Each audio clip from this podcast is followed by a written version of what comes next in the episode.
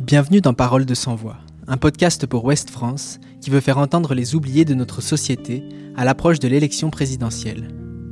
Emploi, logement, justice, mobilité ou encore migration, nous avons tendu le micro à celles et ceux qui vivent la précarité. Je pense que je gagnerais plus d'argent à être au bureau et à faire des dossiers, des dossiers et des dossiers que d'être dans les champs. euh.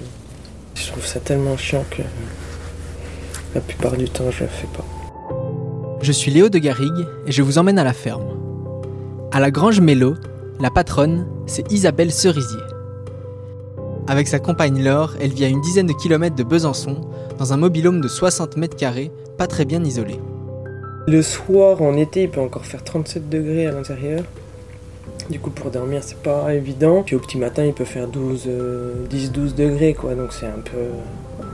Ça, ça tend quoi. Bon il y a des matins tu te lèves tu mets le bonnet quoi. Des pommiers et des noyers, des moutons et des poules, des légumes et des céréales, la jeune femme vit sa passion sur 16 hectares. Le terrain s'étend en longueur avec 5 serres sur la gauche du chemin, le poulailler en face et les moutons tout au fond. Ce matin, il pleut sur la première serre et Isabelle est à la tâche.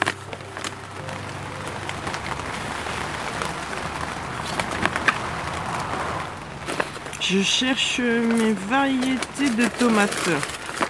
Et vu que j'en ai euh, je sais pas combien, eh ben, ça prend un petit peu de temps. En fait, je compte pas trop, mais je fais à peu près euh, 70 heures semaine. Pas de week-end. Ça, ça, ça c'est dur. En fait, euh, même pas de jour off, quoi, même pas un seul jour, quoi.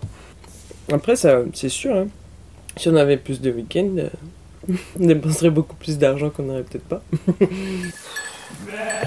Si je remue un peu, parce qu'au bout d'un moment, il mange plus son.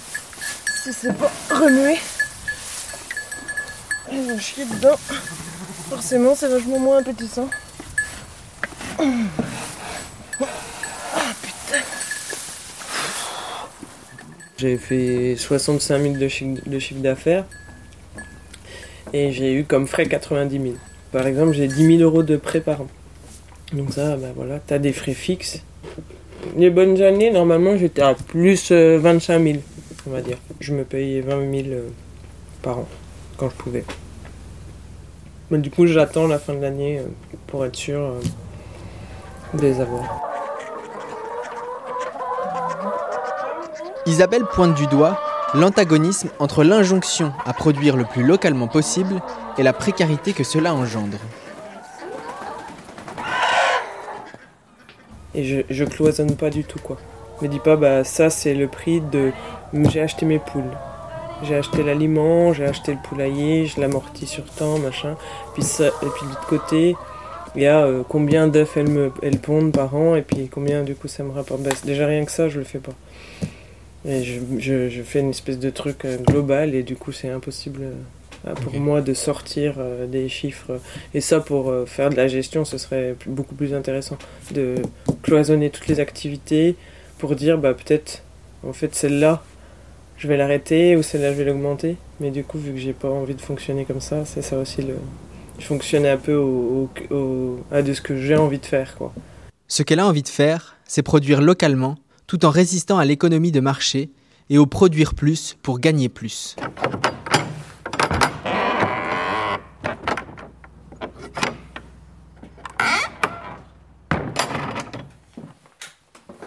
Du coup, on se calque aussi tous un peu sur euh, le marché, quoi.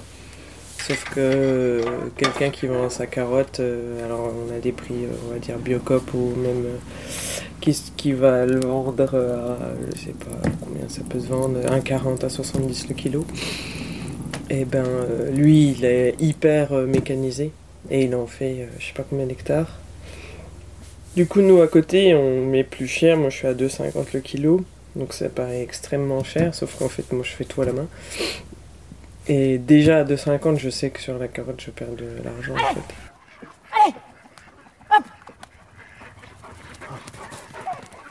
En Europe, la PAC, politique agricole commune, subventionne les agriculteurs. 85% de ces aides sont distribuées en fonction de la surface des fermes. En mai dernier, le ministre de l'Agriculture a présenté les arbitrages sur la répartition du plan stratégique national pour la période 2023-2027. De 220 euros de soutien à l'hectare par an en moyenne, les agriculteurs bio passeront à 70 euros, selon les calculs de la Fédération nationale des agriculteurs biologiques, soit une baisse de 66% de leur subvention.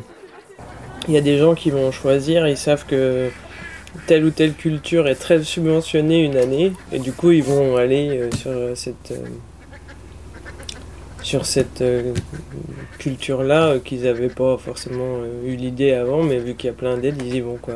Par rapport au bio, ils sont vachement revenus en arrière, donc il y a de moins en moins d'aides à la bio. Donc ça aussi, c'est un peu dommage quoi. Et mais après, je crois que les petits, on s'en fout un peu, quoi, de toute manière. C'est pas ça qui est. Je sais pas. J'ai l'impression que la mentalité, même pour tout, c'est d'être le plus gros possible, d'avoir le plus de pognon, et puis on s'en fout du reste, quoi. C'est pas trop à la mode d'être euh, d'être petit, je crois.